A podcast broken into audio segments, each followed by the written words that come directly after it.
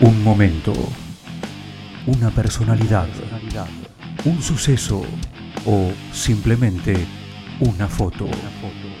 Sangría, el espacio de una historia. Una producción especial de los alumnos del Círculo de Periodistas Deportivos.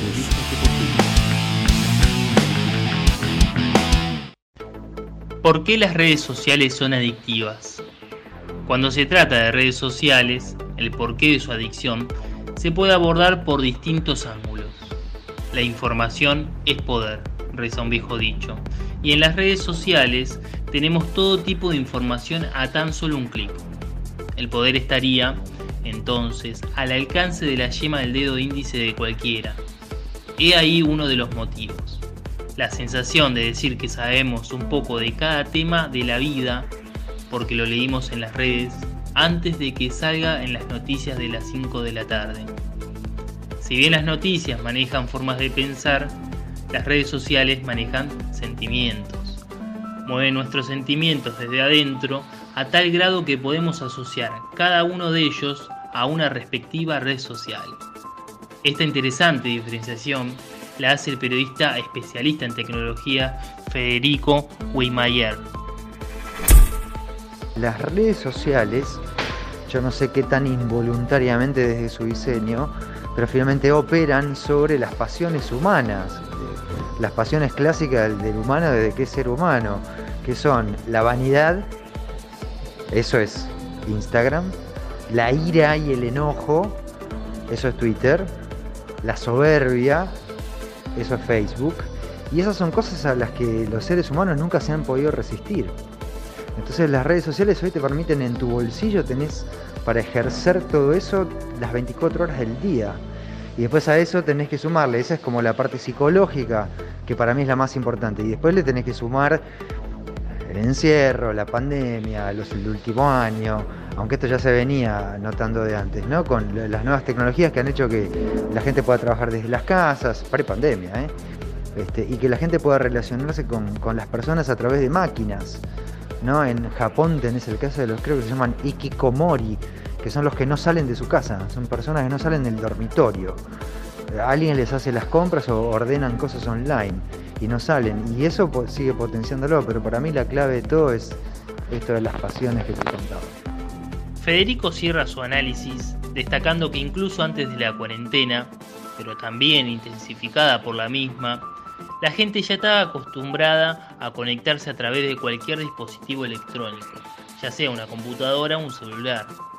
Para ejemplificar, también nos trae la colación el caso de los ikikimori, un término japonés que significa aislamiento social agudo, y que en esta oportunidad se debe usar para referirse a la gente que está más cómoda dentro de su casa en el mundo virtual que fuera de ella en el mundo real, social y humano.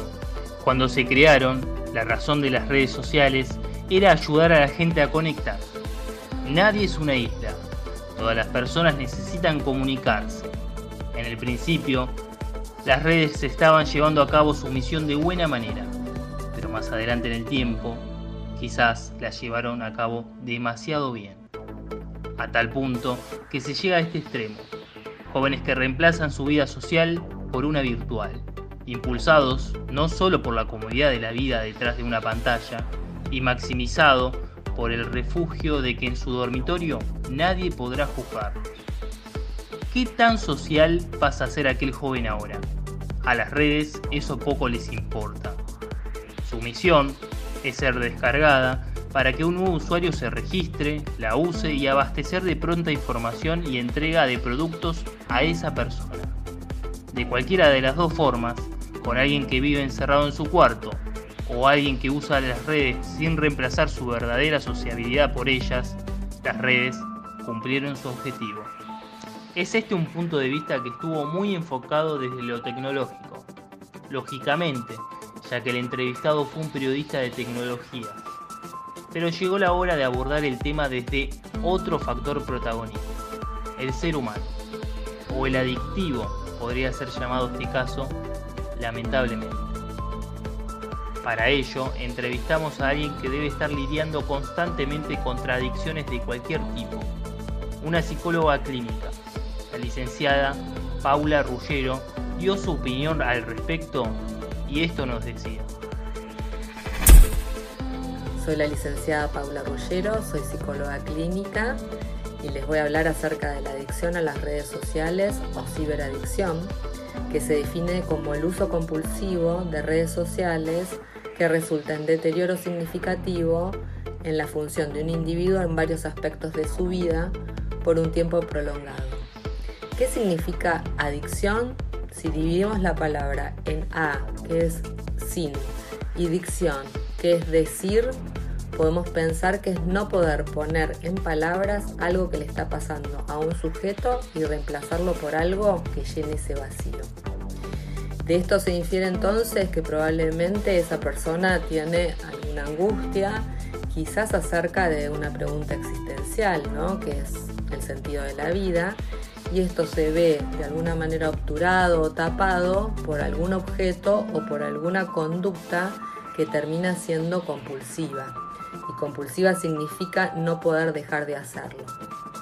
La tecnología que está incluida en nuestras vidas nos sirve ¿no? claramente como para obturar esta angustia, es un refugio que puede ser eh, utilizado quizás desmedidamente, ¿no? y aquel adicto es el que no puede lograr eh, deshacerse de esto, ¿no? que supone que puede dejarlo, pero que llegado al caso tiene una imposibilidad para poder salir de ese mundo virtual quizás para contactarse con el mundo real y con sus obligaciones, ya sean laborales o académicas.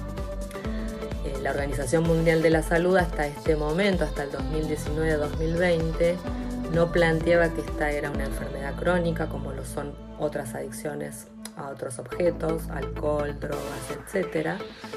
Pero en este tiempo se está pensando en incluir en el Manual Diagnóstico y Estadístico de Trastornos Mentales a la ciberadicción como una patología. Angustia. Esa es la palabra clave de la explicación de la doctora Ruggiero. Al igual que en cualquier otra adicción, la ciberadicción también tiene su génesis en algún tipo de angustia.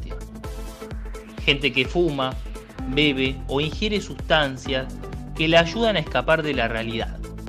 En este caso, Quizás el ciberadicto no esté escapando de una realidad, sino más bien huyendo de un mundo para meterse en otro.